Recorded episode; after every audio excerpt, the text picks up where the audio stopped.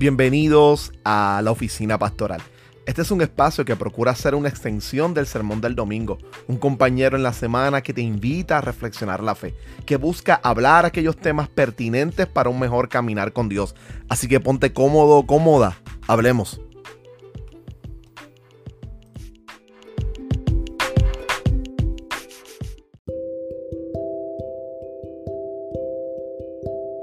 constantemente hacia la oficina vienen personas con, mucha, con muy buenas intenciones y parte de las preguntas pastorales que uno constantemente responde con personas bien intencionadas que tienen un deseo profundo en su corazón de servir en la obra del Señor es cuál es la visión de ustedes como iglesia con relación a misiones o cuál es la visión de usted como pastor relacionado específicamente al campo de las misiones. Y es una pregunta un poco difícil porque las personas están esperando que la respuesta tenga que ver con alguna agencia misionera a la cual uno este, apoya o que tenga que ver con algún proyecto en particular de predicaciones evangelísticas o de campañas evangelísticas como en algunos contextos y tradiciones cristianas se les llama. Pero creo que la respuesta es una respuesta no tan ligera, tampoco tan sencilla, un poco más compleja y me gusta siempre responder esto desde la perspectiva de las dos grandes fuerzas que tienen que ver con misiones. Estas dos fuerzas eh, acuñadas por algunos de los grandes misionólogos de la historia del cristianismo tienen que ver específicamente con una lectura bien particular del libro de Hechos. Cuando miramos el libro de Hechos y observamos el verso número 8 del capítulo número 1, vemos que allí encontramos esencialmente lo que algunos pudieran denominar el bosquejo de este libro. Eh, Lucas nos dice a nosotros allí que, que Jesús le dijo a sus discípulos que le esperaran en Jerusalén y que recibirían poder y serían testigos en Jerusalén, en Samaria, hasta los confines de la tierra. Y lo que vamos a ver esencialmente en los primeros siete capítulos del libro de Hechos es lo que algunos han denominado una fuerza centrípeta. El acto de la llegada del Espíritu Santo, el ministerio de sanidad y milagro de los apóstoles, sobre todo su ministerio de la palabra del Señor,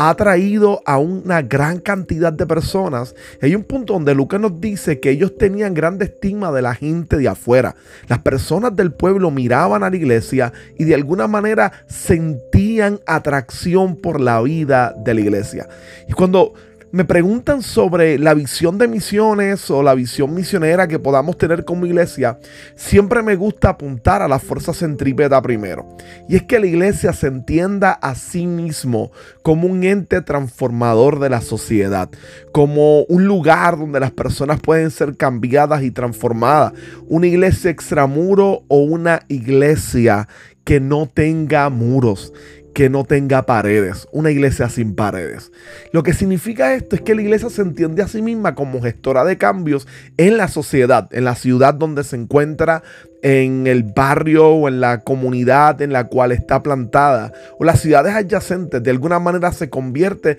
en una gestora de cambio, en una fuente de cultura, donde desde la iglesia, utilizando las capacidades de sus personas, los artistas, este, pintores, escultores, se puede convertir poeta en una gestora de cultura. Tradicionalmente, específicamente iglesias que se encuentran en ciudades, le dejan esto a la sociedad no cristiana. Y luego se queja, se queja la iglesia de que el mal denominado mundo o la sociedad no cristiana está pervirtiendo lo bello y lo hermoso de la cultura. Pero no hacemos nada nada más que criticar. Y una de las grandes propuestas de una fuerza centrípeta es presentar la belleza del Evangelio, la verdad de la iglesia en todos los aspectos de la cultura. Cuando uno mira a la época de la reforma, una de las cosas impresionantes con la manera en cómo la reforma se desarrolla es que principalmente utilizaban los medios tecnológicos, utilizaron la imprenta, pero también utilizaron los medios artísticos y específicamente una de las grandes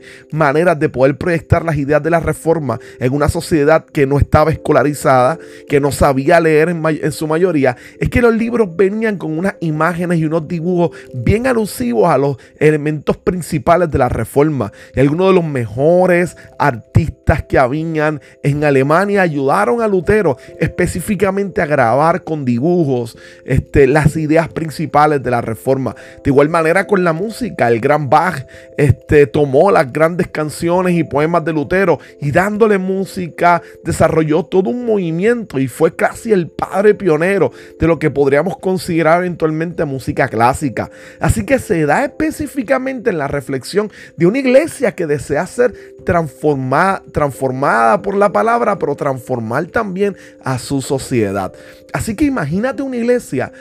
donde las personas de afuera se dan cuenta de la manera en cómo sus creyentes o sus miembros viven y que al mismo tiempo al ser atraídas por la forma en cómo viven la fe, la iglesia empieza a ser gestora de cultura, específicamente en el arte y en otras áreas, también gestora de educación, rescata los grandes elementos literarios, hace que los niños tan necesitados de lectura, de comprensión y logra entonces marcar específicamente a las sociedades o aquellas áreas menos aventajadas de la ciudad que siempre estén excluidas y la iglesia, el edificio inclusive pueda convertirse en un espacio espacio educativo donde puedan aprender. Y me imagino también elementos como soporte emocional, como este, ayuda económica, como sostén de desarrollo comunitario en pequeñas este, iniciativas de autogobierno en, los propios, en las propias comunidades y que surja entonces el diálogo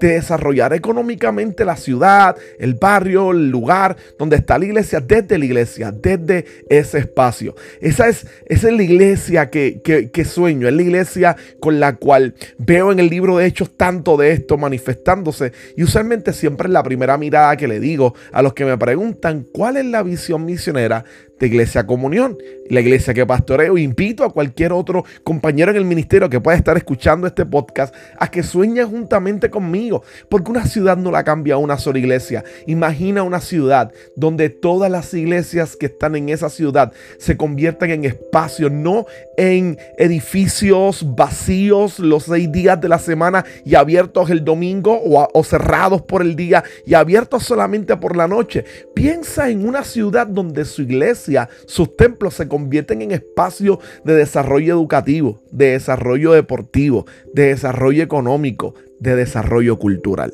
Imagina el cambio y el impacto que puede tener una sociedad cuya iglesia tiene este objetivo. Así que el primer aspecto, el cual me gusta siempre señalar, es a la fuerza centrípeta. El segundo sería entonces la fuerza centrífuga y es la capacidad que tiene entonces la iglesia de involucrarse no solamente en su ciudad, sino en las ciudades del mundo entero. Es el hecho de que desde la iglesia local empezar a involucrarse junto a asociaciones misioneras en lo que llamamos la gran comisión y la idea de poder evangelizar específicamente a a los pueblos no alcanzados. Uno de los aspectos y de las misiones o de los, de los sueños principales que debe haber en la iglesia y que quiero que esté en la nuestra y con las cuales yo sueño es ser una fuerza que constantemente no solamente envíe, sino que colabore con las misiones. Que podamos colaborar con, de forma concreta con nuestras finanzas y oraciones, pero al mismo tiempo que capacitemos gente para que con pasión se lancen a la ventana 1040,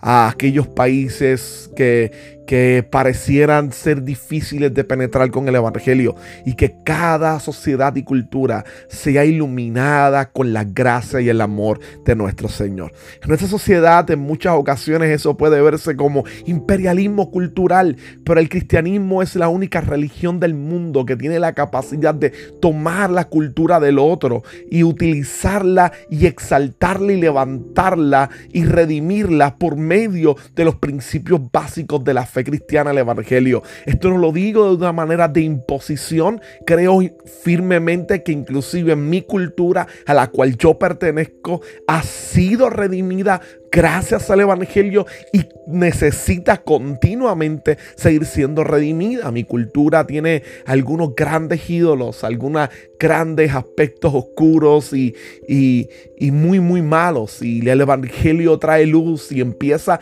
a la vez que trae luz en esa zona de oscuridad, a a su misma vez logra exaltar aquellas cosas que representan de alguna manera la belleza del Dios creador, del Dios al cual nosotros adoramos. Así que estas son las dos grandes fuerzas y esta es mi respuesta. Es una fuerza centrípeta, convertir la iglesia en un sector, en un espacio, una gestora de transformaciones en toda la ciudad, pero al mismo tiempo en ser una iglesia que envía, que envía personas que están dispuestos a ir más allá de su propia cultura, entrar en otra cultura, en culturas donde el evangelio se hace difícil llegar y están dispuestas a compartir el evangelio. Esto es como herencia de la reforma también, la gran mayoría de las escuelas teológicas que Calvino, por ejemplo, levantó en Ginebra, lo que hacía era enviar personas que salían a todas las partes del mundo a compartir el evangelio. Como iglesia que desciende específicamente de la tradición de la reforma protestante, tenemos con gran pasión la idea